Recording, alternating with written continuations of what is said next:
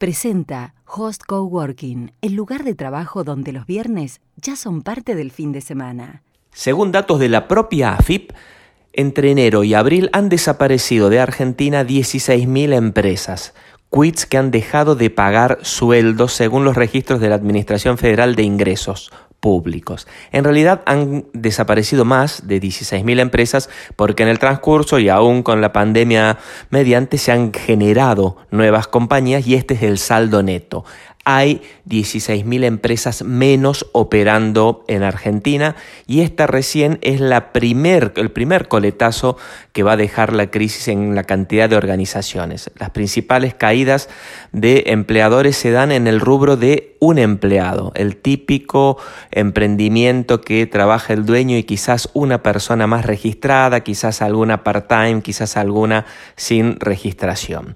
Para bajarlo a tierra, porque 16.000 es un número por ahí difícil de abordar, en Córdoba ya se han registrado el cierre de unos 20 gimnasios. En todo el país 400 gimnasios han cerrado y se supone que varios más lo van a hacer inclusive si se levantan las restricciones. Córdoba es una de las pocas provincias donde siguen sin operar porque dicen en las provincias donde han empezado a volver las actividades a los gimnasios que solo hay un 30% de la concurrencia habitual.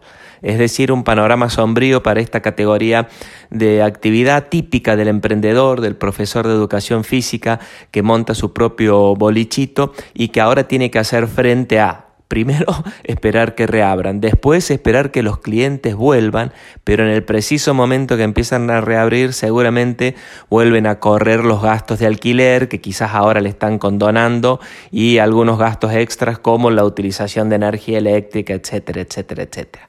Quédate con la gran película, la gran picture, la gran foto. 16.000 empresas ya dejaron de operar de saldo neto en Argentina. Ándate al caso puntual, 20 gimnasios ya cerraron en la ciudad de Córdoba.